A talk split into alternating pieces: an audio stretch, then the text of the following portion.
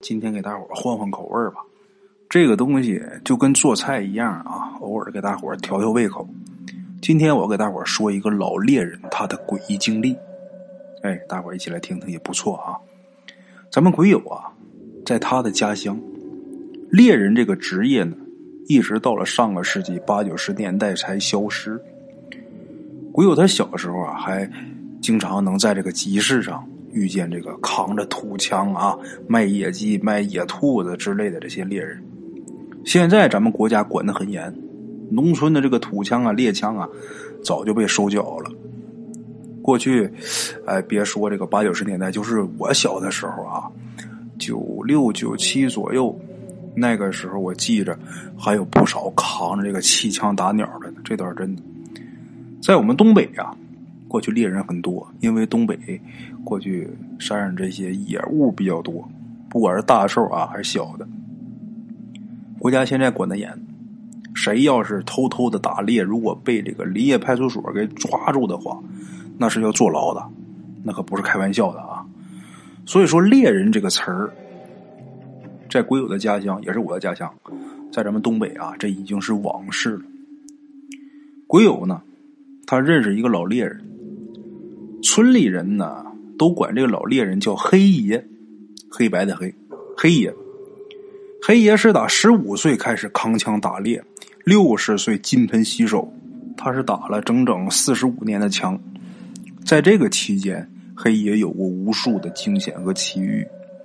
咱们鬼友啊，对这个钻山打猎之类的事儿啊，很感兴趣，所以说他经常是缠着黑爷，让黑爷给他讲，呃，打猎时候那些往事。黑爷也倒不避讳，给鬼友讲了很多他闻所未闻的一些奇事黑爷呢，他说以前的这些打猎的人呐，主要啊打猎是为了混一口饭吃，并不是像现在啊一些猎场去那儿打猎都是为了消遣，为了玩儿，是找乐子。以前打猎就是为了能吃饱饭，后来呢？条件好了，能吃饱饭了，黑爷就把猎枪给卖了，不再打猎了。打猎呢，很辛苦，有的时候进山十天半拉月啊，不见得有什么收获，而且打猎这东西还危险。附近几个村子就有打猎的时候被猎物呃给咬死的，也有被毒蛇咬伤之后中毒死的，都有。所以说这东西有一定的危险性。鬼友他们老家这个山很多，山连山是山环山，但是打猎呢也是有山头的，你不能乱打，你不能走到哪儿我就打哪儿。你敬的是哪儿的山神，你就上哪个山头去打枪，你不能随意啊到别的山头去，别的山头的山神不认识你，没有享受你的供奉。你去了，人生地不熟的，特别容易出事这也是规矩。黑爷说，就这方面啊，有很古老的忌讳，三言两语的也说不清楚。黑爷他打了几十年的猎，除了上村后边这个小垄山，就是钻南沟。哎，这地方叫南沟。大伙也别小看这两个地方啊，小垄山这个黑虎林，延绵几百里。南沟那更是幽深险峻呐，就算是老猎人啊，也不可能把这个地方都摸透。有这么一次啊，黑爷在这个黑虎林里边打猎走累了，走累了呢，就在一片荒地上啊，呃歇乏，在那休息一会儿。这片荒地是很奇怪的，上面是就长了一些很矮的臭蒿，这个蒿草的蒿啊。长一些臭蒿，这个蒿草大伙知道，有的高的啊，那一人多高，比人都高。但是这地方这蒿草没有高过膝盖的，更别说什么灌木还有大树。这地方这草长得挺奇怪啊，而且这地方这一个草的颜色呢，跟普通的这个臭蒿也不一样。这个蒿草它发黑，这个黑虎林里边啊。竟然还有这个树木照不到的地方，黑爷觉得这地方挺奇怪。其他地方那都那树都遮天蔽日的，这地方怎么这连草都这么矮呢？但是这地方啊，挺开阔，挺干净的。像这种环境，野兽是不容易偷袭的。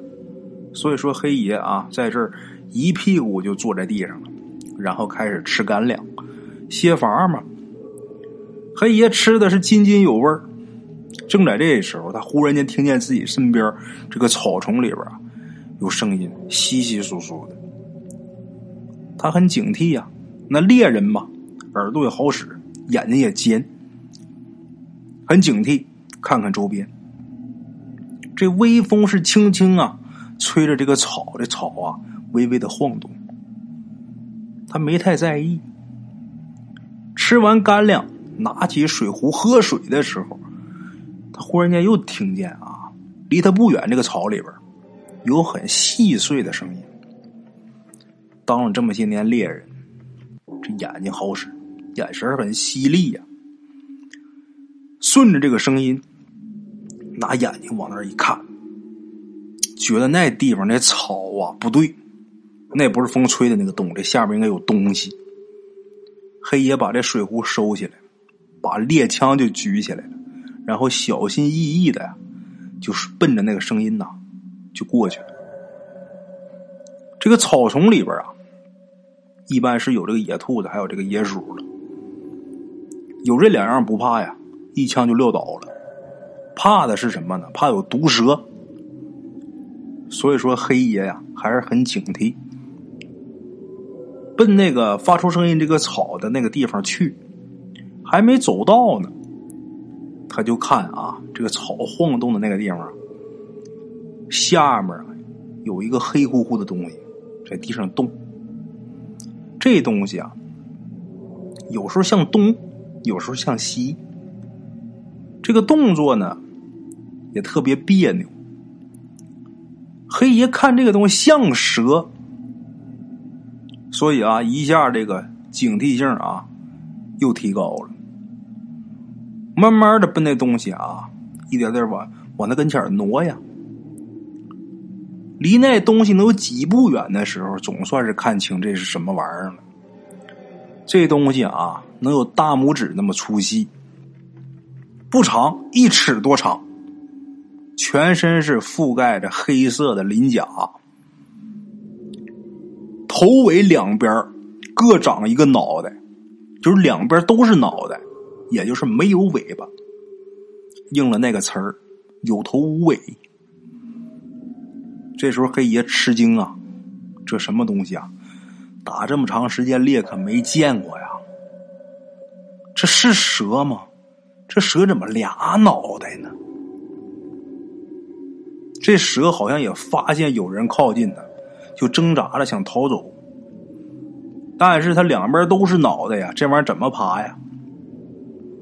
这往这边挣吧，那往那边挣吧，谁也不让着谁，谁也拉不过谁。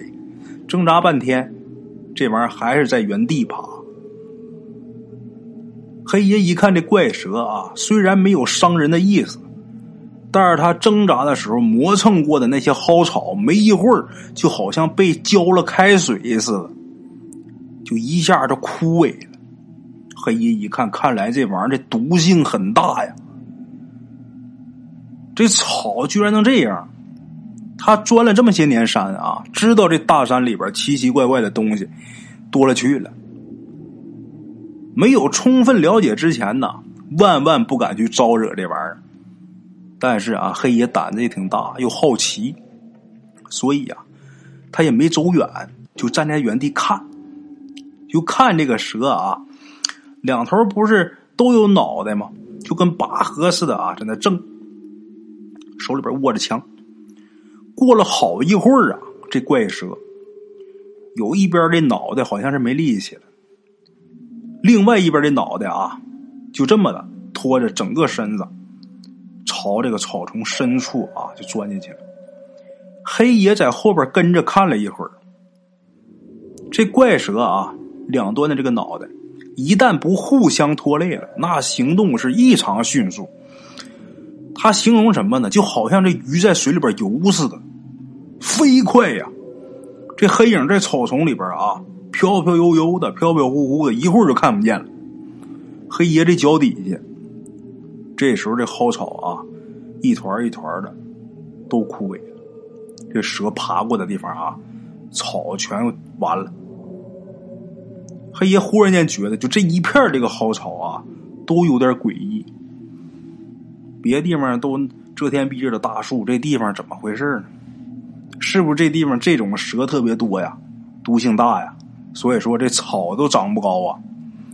一想到这儿，也不敢多留，收起猎枪，背着水壶就离开这地方了。黑爷这回出山之后啊，他把他自己遇见怪蛇的这个事儿啊，就跟村里边人讲。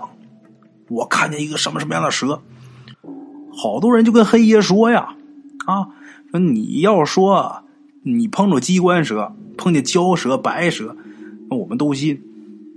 这小陇山虽然怪东西多啊，但是你说这个两头都是脑袋，有头无尾，双头蛇，那我们可不信。这黑爷跟他们解释啊，他怎么说都不信，没招了。大伙都以为他撒谎，这黑爷心里觉得挺难受的，因为这个说实话不被相信这感觉啊不太好。这时候村里有一个老头这老头啊白胡子多长，岁数可不小了。这老头看见黑爷啊很沮丧这样，就笑了，就跟他说：“嘿，黑子，你呀也别怪他们笑话你。”他们是真没见过呀。黑爷一听这老爷子这么说，就问呐：“您老见过吗？”这老头说呀：“哼，我小时候啊，跟我爸爸进山砍柴的时候啊，也在这个臭蒿地里边啊，见过一回这种怪蛇。我爸爸在世的时候啊，经常说起这个事儿啊，我印象很深。”这种怪蛇毒性非常大，但是胆子很小，一般情况是不伤人的。这老爷子这么一说，周围村里边人啊，一见老爷子都这么说了，那说明这事儿是真的呀。所以说，从那以后才不取笑黑爷啊。这老爷子这把年纪了，没什么必要撒谎。再说小陇山这个森林里边奇奇怪怪的事啊，本来就不少，你没经历过不一定就不存在呀。有人还在这个林子里边看见过巨蟒渡劫，还见过这个天雷劈死过蜈蚣精，那不更玄乎吗？这双头蛇一定是有的，但是大伙都很好奇呀。如果黑爷说的是真的，那他遇见这东西到底是什么？这俩脑袋这东西，它到底能不能算是蛇呢？谁也没弄明白啊。那么，双头蛇给大伙说到这儿，大伙可能觉得啊，大圣你说讲这个跟这个灵异故事好像也没什么关系。别着急，咱们接着来。咱前面说了，黑爷打猎他不是为了取乐啊，这句话呀，老猎人黑爷常说。黑爷认为啊，猎人这个职业啊，被扫进乡村历史的尘埃，这是必然的。为什么？以前的人打猎啊，是为了填饱肚子，为了换点这个油盐柴米的，为了活下去。但是现在的人呢，你说谁能说吃不饱？见哪个饿死了？很少有，没有了。这人日子过得好了，虽说算不上大富大贵。但是呢，这个丰衣足食，这是肯定的，日子凑合着都能过得去。所以说现在啊，呃，没有人愿意去打猎，去造那个孽。这个杀生那是造孽的事儿啊，没人愿意干。为了消遣呐，去杀害山里这些动物，其实这是很损阴德的事儿。但是遗憾的是什么呢？这种现象到现在啊，也无法杜绝。偷猎的人呢，现在还是有。黑爷说呀，真正的猎人呢，其实都是很爱护动物的。怎么说呢？他们虽然说打猎，但是有自己的规矩。打猎是要看时节的，有节制，从来不赶尽杀绝。这个怀孕带崽子的动物啊不能打，这个太小幼崽儿不能打，太老的不能打，两头不打，打中间，这是规矩。而且这东西不能吃或者不能换钱的，绝对不打。猎杀动物的时候，要尽量啊，给他一个痛快，别折磨他。更不能说杀动物的时候视这个杀生为乐，更不行。黑爷曾经啊，很神秘的告诉过咱们鬼友啊，告诉他说什么呢？说呀，你不要以为。只有人才有灵魂，动物其实也有。冤屈而死的人，他的阴魂呐，会阴魂不散出来作祟。被折磨致死的动物，同样也可以因为这个怨恨难消，变成邪灵在山里作祟。鬼友就将信将疑的说：“那啊，动物死了还能变成动物鬼啊？”黑爷呀笑了。给鬼友讲了这么一个事儿：有这么一年秋天，这个野兔子、山鸡啊正挂标呢。黑爷那时候啊，家里边三分薄田，庄稼早就是收完了，闲了没事了，就想啊，进山里边打几只野兔子，弄点野鸡，然后换点这个油盐钱。进山之前，先是翻了翻这老黄历，看了看日子。看今儿这日子可以不错，他扛着猎枪啊，就进了南沟。这个时节，南沟里边这个蒿草啊是枯黄的，野兔子乱窜，山鸡乱飞呀。只要进沟，肯定是有收获的。黑爷沿着南沟时隐时现这小路走了一个早上，才走到南沟的幽深处。其实他刚进沟的时候啊，也遇见过这个猎物，但是他没有放枪。为什么？因为沟边的猎物少，一旦要是枪一响的话，这个深处的这些猎物就都藏起来了。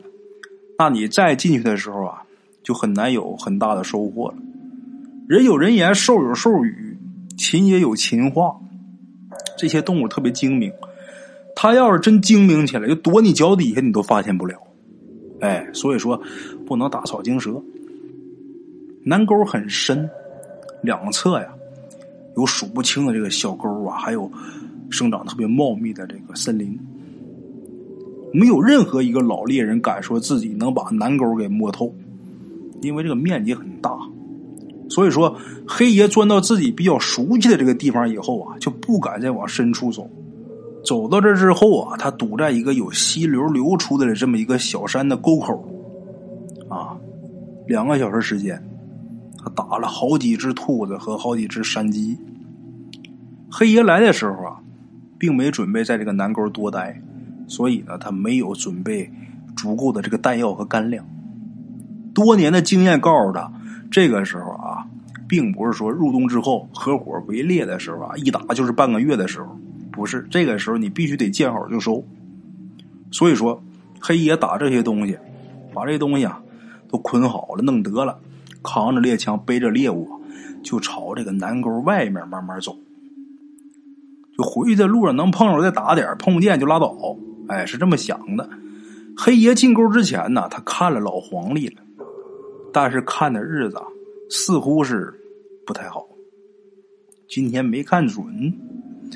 他距离这沟口还能有七八里山路的时候，这个南沟上空突然间是阴云密布，然后开始淅淅沥沥的。下雨，这个东北的秋天，这秋雨啊，要是一下起来的话，谁也说不清楚什么时候停。有的时候啊，你哩哩啦啦的下个半个月的时候也有。这黑爷呢，他也不敢说停下来避雨啊，这万一要是下起没完怎么办？赶紧把这个挂在自己枪杆上这个草帽啊摘下来戴脑袋上，然后这一路上赶紧走。刚才是溜溜达达的。就想着碰见猎物再打点这会儿啊，这个步伐加紧了，就想着在天黑之前呢，我必须得出沟。黑爷是步履匆匆啊，这边正走着呢，经过一片比较茂密的灌木林的时候，这个冷雨呀，突然夹杂着一阵风扑面而来，这风啊，让他打了一个寒颤。黑爷一下就感觉出来了，这风不对劲儿。这时候还没入冬呢，南沟里边虽然说这温度比较低，但是啊，这个温度只能让人感觉清凉凉爽而已。刚才这阵风，就好像是数九寒天的时候雨夹雪那个劲儿，那汗毛全都竖起来了。黑爷觉得这风冷的怪呀，冷的邪乎。赶紧是提高警惕。这一阵风里边啊，还夹杂着一股让人特别难难闻的啊，让人作呕的一股腐臭味黑爷这时候就停下了，把这个自己背的猎物也给放下了，把枪攥手里边，觉得不对劲了，赶紧把枪攥手里边了。他站的这个地方啊。旁边有一大块巨石，这是山上的山石啊，啊，他就想爬到这石头上，观察一下这个灌木丛里边什么，到底是有什么东西啊？但是这灌木丛里边啊，黑乎乎一片，什么也看不见呢。但是这个冷劲儿啊，一阵一阵可没停，而且这个臭味是越来越浓，感觉这个。怪东西从这个灌木丛里边啊，不断的向他逼近。黑夜赶紧呐，蹭蹭就往那石头上、往尖上又爬。这个巨石啊，是从旁边山体上滑落的这么一块大石头。这巨石由于这个年头长，上面爬了好多这个藤蔓呐。这个黑爷呀，就手拽着这些藤蔓。就爬到这个巨石顶端了。这时候这雨还下着呢。这块巨石能有多高呢？得有四五米高。这个顶上勉强能蹲一个人，勉强能蹲下一个人。黑爷爬到这石头顶上以后啊，把这猎枪攥紧了，这眼睛盯紧盯着这个灌木丛，这心砰砰直跳。等了能有三四分钟吧。黑爷终于是看见一个黑乎乎的东西，慢慢的从这个灌木丛里边移动出来了。这东西的动作啊，让人觉得说不清的诡异，感觉好像是滑行出来似的。这玩意儿一出这个灌木丛啊，一股言语难以形容的这个恶臭一下啊，就冲进黑爷这鼻孔里边特别臭，黑爷忍不住了，哇的一声就吐出来了。这东西很显然也察觉到这石头上面有人，缓缓的滑行到这个巨石下面，就停住了。这时候黑爷仔细一看啊，这玩意儿应该是一头特别巨大的野猪，但是这只野猪全身黏糊糊的，这身上啊。还不停的啊，往地上淌那个脓水。这头上啊，有好几处地方都露着白骨，看上去特别恐怖。更让人毛骨悚然的是什么呢？这只野猪的两只眼睛，就是两个黑洞，两个窟窿。这玩意儿就站在这个巨石下面啊，它不像一般野猪，一般野猪你或是逃。或是嚎叫的攻击这个巨石上的人呢？这野猪不是，无声无息的用那两个黑洞的眼睛盯着黑爷看。黑爷手里边握着猎枪啊，这手都直抖。他心里清楚，我这不是碰见猎物，这是碰见邪乎的东西了。黑爷曾经听过村里边老人说过啊，老猎人跟他讲过，这个老猎人呐。